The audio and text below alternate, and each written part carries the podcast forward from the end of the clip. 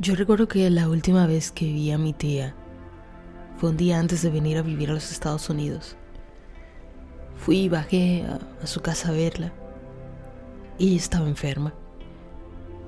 Tenía un padecimiento, pero no aparentaba que eran sus últimos días. Yo muy ingenua. Simplemente fui rápido a su casa. Todavía me quedaban muchas cosas para hacer ese día antes de irme y, y yo andaba con mucha prisa. Entré a su casita, me senté unos minutos a hablar con ella y luego me levanté para despedirme con un beso y un abrazo. Ella me abrazó fuerte y comenzó a llorar. Ahora yo entiendo que ella sospechaba que le quedaba poco tiempo, que, que se estaba despidiendo literalmente de mí, pero yo... Yo estaba muy metida en lo que yo tenía que hacer, lo que me faltaba por hacer. Así que yo simplemente pensé que la vería otra vez en unos meses cuando yo regresara al país. Pero eso jamás sucedió. La última vez que yo vi su rostro fue cuando me volteé para decirle desde lejos, nos vemos pronto. Aproximadamente un mes después, mi tía ya no estaba aquí. Se había ido. Siempre fuimos muy cercanas y teníamos un lazo muy fuerte entre tía y sobrina. Y ese lazo y su rompimiento físico en esta tierra con la muerte me enseñaron dos cosas. Primero, nunca sabes cuándo harás una cosa por última vez.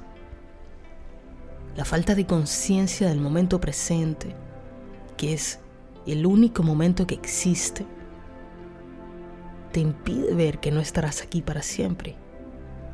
Y que mucha gente que amas no estará aquí para siempre. Y que esas cosas que tú haces con tanta frecuencia y que te parece que estarán ahí para siempre, un día será la última vez que lo hagas en esta tierra.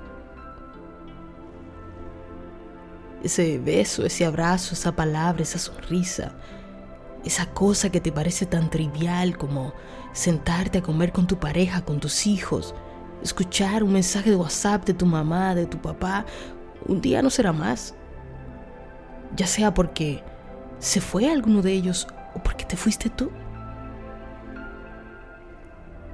Hubo una última vez que mi tía me acarició la cabeza mientras yo estaba recostada en sus rodillas y yo no supe que esa era la última vez. No lo supe hasta que lo fue. Una última vez en que escuché a mi tía decirme gracias, porque siempre que lo decía, lo decía como cantando así. Y yo no sabía que no volvería a escuchar esa voz más que en mi cabeza, donde la repito cada vez que quiero escucharla. Siempre habrá una última vez.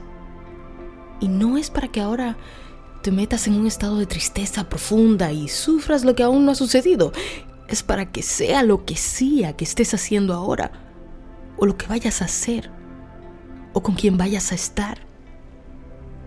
Lo hagas con tanta pasión, lo hagas con tanto amor como si fuera la última vez, porque no lo sabes. Y esa es la ventaja de todo esto. Amar cada centímetro de la vida porque un día nos tocará irnos o nos tocará ver a mucha gente irse, gente que amamos profundamente. Otra cosa que aprendí es que ni la muerte misma acaba con el amor. Mi tía se fue en el 2017 y yo aún sigo aquí amándola más, aunque no esté presente. El amor no necesita de la presencia para existir. Tú sigues amando a esa persona aunque no está. Y según mi experiencia, según yo, me hace bien seguir amando profundamente a mi tía. Pensar en ella con amor, en todas las cosas que hizo, en lo que le dio a mi vida en esos momentos con los que me quedo. El amor trasciende la presencia. No necesitas tener a alguien frente tuyo para amarle, porque el amor nace de ti, no del otro. La muerte es una increíble oportunidad para amar la vida. para amar este regalo que se nos dio de estar aquí y que se nos sigue dando. ¿Despertaste hoy? Qué bueno. Se te regaló otra vez una increíble oportunidad. Aprovechala. Haz lo que sea que vayas a hacer con amor. Un día no vas a estar aquí. Haz que esta visita en este lugar valga la pena.